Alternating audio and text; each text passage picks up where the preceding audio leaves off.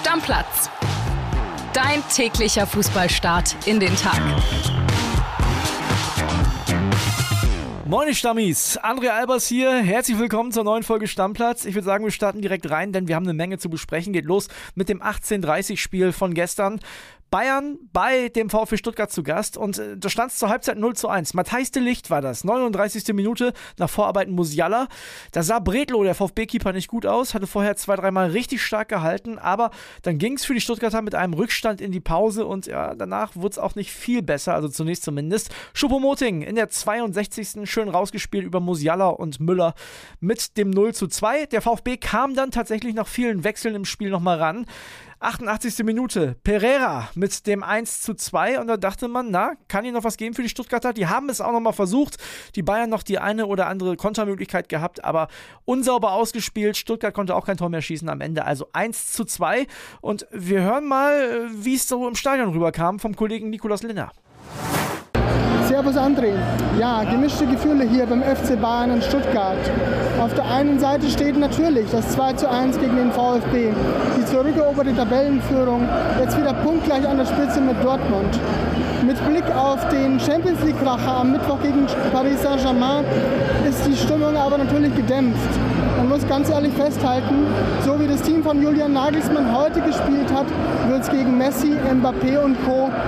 richtig, richtig eng. Nagelsmann hatte ja angekündigt, dieses Spiel hier in Stuttgart gewissermaßen als Test, als Generalprobe für das Kracherspiel zu sehen. Und da bleibt festzuhalten, dass einiges zu tun ist im Spielaufbau mit sehr vielen Fehlern, nach vorne mit weniger Zug als in den letzten Spielen noch. Generell viele Unachtsamkeiten, keine wirklich überzeugende Leistung des Rekordmeisters. Es bedarf also einer gewaltigen Steigerung, um Messi am Mittwoch endgültig aus der Champions League zu werfen. Grüße. Ja, und das ist natürlich das alles beherrschende Thema. Dieser Champions League-Kracher gegen Paris. Da muss man ehrlich sagen, die Bayern werden sich straffen müssen, aber das war ja in den letzten Wochen auch schon so, ne? dass es in der Bundesliga nicht immer optimal lief und in der Champions League waren die Bayern dann on point. Hoffen wir auch für den Mittwoch. Ja, damit geht's weiter mit der Konferenz und ihr wisst, ich mache das wie immer nicht allein. Bei mir heute ist ein Mann, den ihr bei Bild normalerweise eher seht als hört. Philipp Thiel. Hallo, schön, dass ich wieder hier sein kann. Philipp, Konferenz gestern, naja, oder? Also wir haben lange schon warten müssen auf spektakuläre Sachen, aber dann wurde es hinterher tatsächlich noch sehr interessant. Ja, das war alles schon mal unterhaltsamer, aber es gab ein paar Aufreger. Okay, ich würde sagen, wir fangen mal an mit den beiden 0 zu 0 Spielen. Das erste ist Union gegen Köln und da hat sich ein Mann in Meisterform präsentiert und das ist Frederik Renaud, der Torhüter der Eisernen. Ist aber leider auch der einzige gewesen bei den Unionern. Ja, es gab in der Redaktion so die ein oder andere Aussage von wegen, dass nur noch Renaud eigentlich in Bayernjägerform ist und das trifft es gerade, ist natürlich äh, bildtypisch zugespitzt, aber es trifft es gerade schon. Also der Einzige, der da gerade noch richtig Leistung bringt, ist der Renault und das sagt ja auch viel aus, wenn der Torhüter der Stärkste ist. Dann kriegst du viel hinten rein und oder hinten drauf zumindest. Und das Spiel von Union war ja eigentlich immer davon geprägt, dass die kaum was zugelassen haben. Das ist so. Und die Kölner haben offensichtlich ein sehr gutes Auswärtsspiel gemacht an der alten Försterei. Aber das ist natürlich dann auch eine Qualität von Union, dass die solche Spiele halt nicht verlieren. Ne? Also für ganz oben wird es am Ende, sind wir uns, glaube ich, eigentlich nicht reichen. Aber die setzen sich dann halt schon in den Europapokalplätzen fest, weil sie halt die Qualität haben, zu Hause zumindest nicht zu verlieren. Absolut. Ich denke auch. Also alleine dieses, dieses Kämpferische und diese Leidenschaft, die werden sie natürlich logischerweise bis Saisonende durchziehen. Und ja. ähm, deswegen gehe ich auch davon aus, dass die unter die ersten sechs auf jeden Fall kommen werden. Das zweite 0-0 äh, war ein bisschen aufregender, vor allem, weil da eine Menge los war. Gladbach gegen den SC Freiburg. Und äh, da muss man sagen, die Freiburger ja schon irgendwie so ein bisschen der Favorit gewesen, auch wenn Gladbach sehr, sehr heimstark ist. Das haben wir gestern in der Folge schon besprochen. Die erste richtige Aufregerszene gab es Mitte der zweiten Halbzeit, 65. Minute. Da sah es so aus, als gäbe es ein Foul an Tyram. Also äh, zumindest im schnellen Fernsehbild. Der Schiedsrichter stand zwei Meter daneben, hat sofort auf den Punkt gezeigt. Philipp, im Nachhinein unverständlich. Absolut. Also erstens, klar, Schiris sind Menschen, machen Fehler. Der steht aber zwei Meter, drei Meter daneben. Ich ja. finde, das kann er sehen. Es ist eine total dreiste Schwalbe. Es ist noch nicht mal eine Schwalbe, wo du sagen kannst, das hat er jetzt geschickt gemacht. Nee, nee, es war eine Frechheit. Es ist eine absolute Frechheit. Das ist die, es ist eigentlich eine Steigerung von, von dreist. Und wofür mir wirklich komplettes Verständnis fehlt, ist, dass der Benjamin Brandt dann, nachdem er den Elfmeter zurückgenommen hatte, dem nicht zumindest dafür gelb zeigt. Ich, ja. das, ich verstehe es nicht. Also, wenn es für, für eine Schwalbe eine gelbe Karte gibt, dann ist es das. Also dann ist es diese Schwalbe. Das ist wirklich, es steht im Regelbuch unter gelbe Karte. Absolut. Also ich, mich macht sowas auch noch, so ein Vergleich ist vielleicht schwierig, aber mich macht sowas eigentlich noch verrückter als ein böses Foul.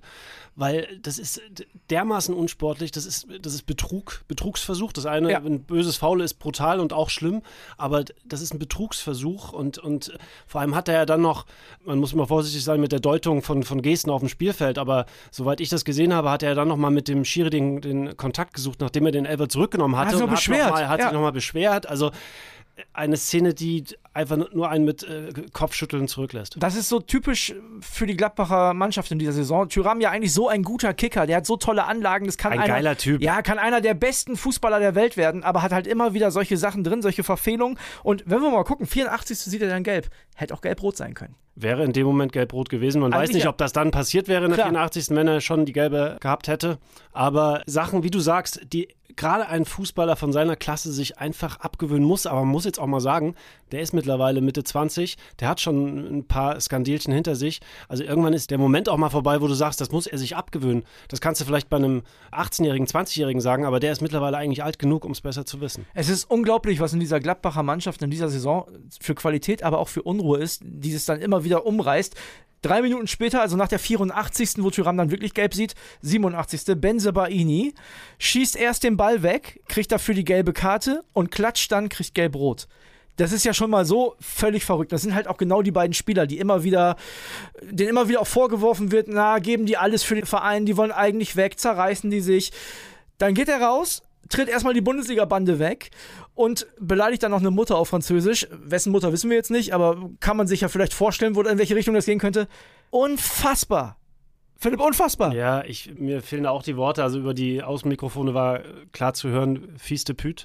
Überlasse ich jetzt jedem Zuhörer das selber mal. Einmal googeln. Wer nicht ähm, äh, französisch fest ist, einfach mal kurz googeln, wird ziemlich schnell klar, was das bedeutet.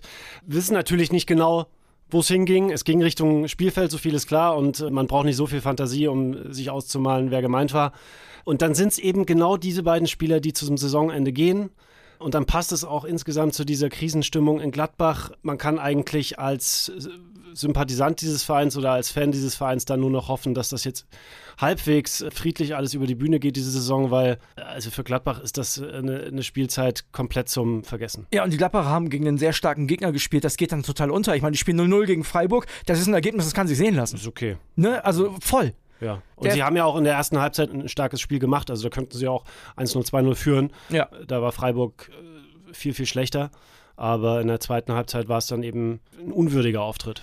Der SC Freiburg jetzt bei 42 Punkten hätte Leipzig überholen können. Jetzt sind sie wegen des Torverhältnisses noch dahinter. Aber die Champions League Plätze sind da auch, dadurch, dass Union ja auch nicht gewonnen hat, weiter in Reichweite. Also da kann noch alles passieren für den SC. Ja, für den SC alles noch drin und die Ergebnisse jetzt, so wie sie gelaufen sind, natürlich besonders auch für Frankfurt sehr, sehr schön. Ja. Also wenn die ihr Spiel gewinnen, dann sind die wieder voll drin mit im Rennen um die Champions League Plätze. Ist spannend da oben. Kommen wir zum nächsten Spiel, der FC Augsburg gegen Werder Bremen. Und da war ich natürlich traurig, gab eine Niederlage für meine Werderaner. Ne? Es ist auch früh losgegangen. Äh, Bayo mit dem 1 zu 0 in der sechsten Minute, dann ein Ausgleich nach 16 von Stay. Da hat FCA-Keeper Gikiewicz daneben gegriffen. Sah nicht gut aus, ein Abstimmungsproblem. So typisch halt wahrscheinlich Torwart geschrien, ist aber nicht hingegangen. Ne? Also würde ich jetzt mal vermuten. Ja, ich glaube irgendwie, genau, die, die Flanke kommt rein und dann, äh, ich glaube, Leo war es, der dann kleinen Schritt macht, dann macht Gikiewicz einen kleinen Schritt und am Ende bleiben sie beide weg. Ja. Es sah richtig doof aus. Aber Werder nach der Halbzeit erstmal noch gepennt. Die Augsburger mit dem 2 zu 1 durch Arne Meyer und dann ist auch nichts mehr Großes passiert. Augsburg mal wieder ein Dreier geholt, auch eine Wundertüte in dieser Saison, aber haben jetzt 27 Punkte. Das kann sich sehen lassen. Und wenn man sich die anderen Ergebnisse anguckt, dann ist es tatsächlich ein wichtiger Schritt für den FCA. Ja, man muss auch mal sagen, der FCA hat ja jetzt nicht die, die größte Lobby in Fußball Deutschland, Ja. sage ich mal. Ja. Ähm, außer in Augsburg, glaube ich, gibt es äh, nicht so viele Leute, die FCA-Anhänger sind. Das aber arbeiten die sich aber auch jede Woche. Also die sind ja auch sehr unangenehm vielleicht für, für die positiv, weißt du? Also die reiben Ja. sich auf, die diskutieren viel und so. Da ist immer Ärger, auch wenn die ein Heimspiel haben mit dem Gegner. Deswegen vielleicht. Aber was ich mal, was ich mal noch kurz sagen wollte, Enrico Maaßen ist dort wirklich ein Trainer, der verdammt gute Arbeit leistet. Wenn man die Mannschaft sieht, die müssten äh, theoretisch ja, was die Qualität angeht, vielleicht noch tiefer äh, drin stecken, aber der entwickelt eine, eine, Philosophie, die auch mutig ist. Der mauert nicht nur. Wenn man die Augsburg-Spiele sieht, die sind schon, die spielen schon gerne nach vorne und alles. Ja. Der kam von Dortmund 2, musste sich als Bundesliga-Trainer beweisen und ich finde, Enrico Maaßen hat sich jetzt schon, unabhängig wie es jetzt weitergeht, als Bundesliga-Trainer bewiesen. Die Augsburger auf Platz 13, schon achtmal gewonnen, genauso oft wie Gladbach übrigens in dieser Saison. Werder bleibt damit äh, erstmal auf Platz 10, 30 Punkte, tut jetzt nicht unfassbar doll weh, die Niederlage. Aber ja, Werder muss aufpassen, dass sie nicht so ein Jahr wie im Abstiegsjahr erleben. Aber aus der Werder-Saison wäre ja auch nicht schlau. Erklär mir das mal. Also, es ist immer, immer wenn Gleiche. du denkst, jetzt, jetzt und dann nee. Nee, dann, dann doch, nicht. doch nicht. Genau, ja, es ist eigentlich immer das Gleiche. Werder Bremen auch so in den letzten Jahren der klassische Aufbaugegner, habe ich immer das Gefühl gehabt. Aber ja, mal gucken, wie es da weitergeht. Ne? Also Werder, wenn ich mir da jetzt die nächsten Partien angucke, die spielen gegen Leverkusen, in Gladbach und gegen Hoffenheim. Wenn du da eins gewinnst, eins unentschieden spielst, bist du ja auf der sicheren Seite. Aber du darfst jetzt auch nicht in so einen Strudel geraten. Ja, und vor allem darfst du auch nicht vergessen, wo, wo Bremen herkommt als äh, Aufsteiger. Ja. Die sind gerade auf Platz 10 als Aufsteiger. Das würde jeder Aufsteiger unterschreiben, glaube ich. Hätte Werder auch sofort unterschrieben. Ähm, ganz klar mit 30 Punkten. Ist, ist eine super Saison von Werder. Nächste Partie. Mainz gegen die TSG Hoffenheim. Und die Mainzer, die mausern sich so langsam zu einem echten Europakandidaten. 1-0 gewonnen. Ja, Europakandidat. Also man muss jetzt dazu sagen, äh, drei Punkte sind es bis Frankfurt könnten dann sechs sein, wenn Frankfurt in Wolfsburg gewinnt. Aber du darfst, also, du darfst natürlich nicht vergessen, dadurch, dass so viele noch im DFB-Pokal sind von da oben, kann auch Platz 7 für die Conference League dann reichen, ne? Ja, Conference League. Genau. Das nennen wir dann auch Europa, ne? Das ist Europa. Ja, es ist ja auch Europa, aber, aber ja, doch, das wäre natürlich für Mainz was. Aber da sprechen auch andere noch ein Wort mit. Zum Beispiel der direkte Gegner von Frankfurt, Wolfsburg, die schon eigentlich von der Qualität her das eigentlich eher machen müssten als Mainz. Aber die haben, eine, die, die, die haben gerade einfach eine gute Form, die Mainzer. Vier Siege in Folge in der Bundesliga. Absolut. Also die, die spielen ihren Stiefel gerade runter und die, die spielen ihn auch erfolgreich. Also Bo Svensson übrigens auch so ein Trainer, den ich super finde. Das ist genauso wie bei Maaßen einer, ich glaube, der Schritt nach Mainz wird auf jeden Fall kein Schritt äh, zu einem schlechteren Team sein. Jetzt ist natürlich die große Frage, wie oft darf Materazzo in Hoffenheim noch verlieren? Der hat ja noch gar nichts geholt und ich glaube, irgendwann wechselt man nochmal den Trainer, oder was meinst du? Der Wechsel zu Materazzo, der war jetzt relativ spät. Klar hat er jetzt, äh, ich weiß gar nicht, wie viele Spiele in Folge verloren. Fünf? Vier Bundesligaspiele in Folge verloren, Materazzo. Also ja, ist schon gar nichts. Das ist ein, ein, heftiger Fehlstart. Man muss jetzt dazu sagen, gegen Dortmund letzte Woche sah Hoffenheim eigentlich echt gut aus. Da hat Dortmund sehr, sehr glücklich gewonnen. Deswegen glaube ich, ist bei Hoffenheim zumindest eine Tendenz zu erkennen, dass die wieder Fußball spielen wollen. Und wenn du den Trainer wirklich so spät wechselst, dann kannst du eben auch nicht erwarten, dass der komplett sofort alles umkrempelt. Diesen Effekt gibt es halt nur sehr selten. Und deswegen kann ich mir schon durchaus vorstellen, dass es da nicht so schnell unruhig wird und dass äh, Matarazzo auf jeden Fall noch einiges an Zeit hat. Es kann ja sogar sein, wenn wir jetzt mal das Worst-Case-Szenario zu Ende denken, dass Hoffenheim mit Matarazzo in die zweite Liga geht. Auch das könnte ich mir vorstellen die Frage, die ich mir halt die ganze Zeit und auch von Anfang an gestellt habe, ist Materazzo. Ist das der Trainer, der überhaupt einen Trainereffekt auslöst? Ist das so ein Typ, wo du, der in die Kabine kommt und sagst, ab jetzt regeln wir das? Ich weiß, weiß ich nicht. Ganz schwierig. Ich glaube, da ist dann auch immer eine Dynamik in der Mannschaft äh, wichtig. Was hast du für Spieler? Hast du so Spieler, die, das ist ja auch bei jedem Mensch anders, die dann eher zurückhaltend werden, wenn es nicht läuft? Oder hast du Spieler, die dann erst richtig Wut haben, positive Wut und das in Leistung ummünzen? Also da ist natürlich auch der Trainer nicht allein verantwortlich und da ist vor allem auch die Psyche der Spieler ganz wichtig. Und ich weiß nicht, ob Hoffenheim dieses Team ist, äh, vom Gefüge her, dass ich so gut wehren kann, weil eigentlich kommen die ja eher über den Ball, sag ich mal, als über den Kampf. Naja, und ein Kader für einen Abstiegskampf ist das nicht, du sagst es, ne? genau. ne? Also das ist so ein bisschen das Problem. Abstiegskampf pur gab es gestern dann noch im Ruhrpott, ne? Bochum gegen Schalke. Kili war im Stadion, hören wir uns erstmal an die Sprachnachricht. Moin, lieber André, moin, liebe Stammis. Ja, wenn ich mir die Konferenz so angucke, dann glaube ich, habe ich in Bochum hier heute das spannendste Spiel gesehen, auch wenn sportlich nicht hochklassig war. Schalke gewinnt am Ende 2 zu 0, mehr oder weniger verdient beim VfL Bochum springt erstmals seit Oktober wieder auf Platz 17. Ich habe nochmal nachgeguckt. Der erste Auswärtssieg von Schalke seit 38 Spielen.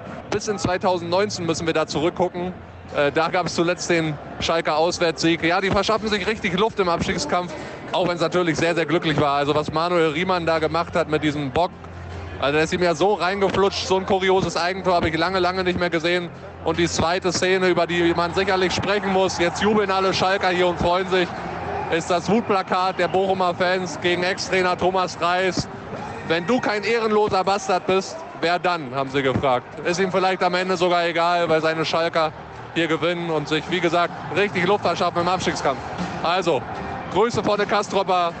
Mit Herbert Grönemeyer verabschiede ich mich. Ciao, ciao, Leute. Ja, erstmal zum Spiel. Also Riemann, mega Bock. Das 0-1 da in der Ja. Nachspielzeit der ersten Halbzeit, verrücktes Ding. Er sieht blöd aus, auf jeden Fall. Er springt dann hinterher und erwischt den Ball irgendwie am Oberarm. Er sieht ganz komisch aus.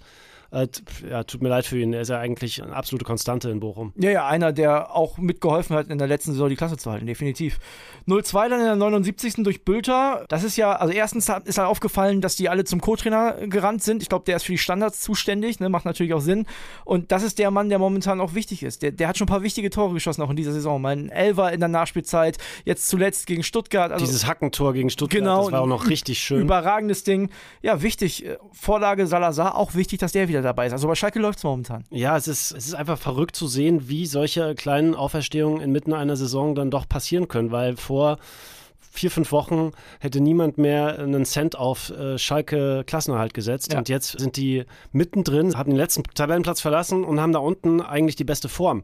Und das ist ja alles auch nicht nur Glück. Du siehst ja, der Trainer glaubt dran, die Mannschaft glaubt dran. Zuerst kam die defensive Stabilität, da haben die irgendwie viermal in Folge 0-0 gespielt. Fünfte Mal jetzt in der Rückrunde, schon Ja, gut. so. Und danach erst ging es los, dass es auch vorne mal wieder geklingelt hat. Aber zunächst mal hat äh, Reis einfach diese Mannschaft stabilisiert. Und dann, klar, hast du viermal unentschieden gespielt, keiner sieht den Fortschritt. Aber genau das hat eben dazu geführt, dass Schalke jetzt auch wieder Spiele gewinnen kann. Reis, gutes Stichwort. In Bochum, Kili hat es gesagt, jetzt nicht so richtig nett empfangen worden. Ist der Aufstiegstrainer vom VfL, hat mit denen die Klasse gehalten. Dass da immer ein bisschen Frust da ist, das verstehe ich noch. Die Art und Weise ist schon hart. Ich bin da so ein bisschen zwiegespalten. Die Art und Weise, du sagst es, finde ich auch daneben. Also das, das Wort, die Beleidigung an sich ist einfach, ich, ich finde sie zu krass. Da ist einfach eine, eine, eine, eine falsche Tonlage, da ist einfach im Regal vergriffen. Ja. Aber grundsätzlich bin ich immer nicht so gern so schnell dabei, das zu skandalisieren, weil das ist eben auch so ein bisschen Pottfolklore. Ne? Der Ex-Trainer kommt zurück, ist dann bei einem Verein, den man nicht so gern hat. Davon lebt die Bundesliga, aber die Art und Weise der Beleidigung an sich ist trotzdem daneben. Wir machen auf die Samstagskonferenz jetzt einen Deckel drauf und äh, reden noch erstens ganz kurz über eine Sache, die ja am Freitagabend passiert ist. Leipzig verliert in äh, Dortmund nicht nur das Spiel, sondern auch zwei wichtige Spieler. Ein Kunku fällt wochenlang aus, Muskelfaserriss. Und Schlager fällt wahrscheinlich sogar den Rest der Saison aus. Syndesmoseband, ne, schweres Wort. Das ist bitter. Das ist bitter für RB, auch im Kampf um die Champions League. Ja, teuer bezahlt, die Niederlage teuer Ja. bezahlt, muss man sagen.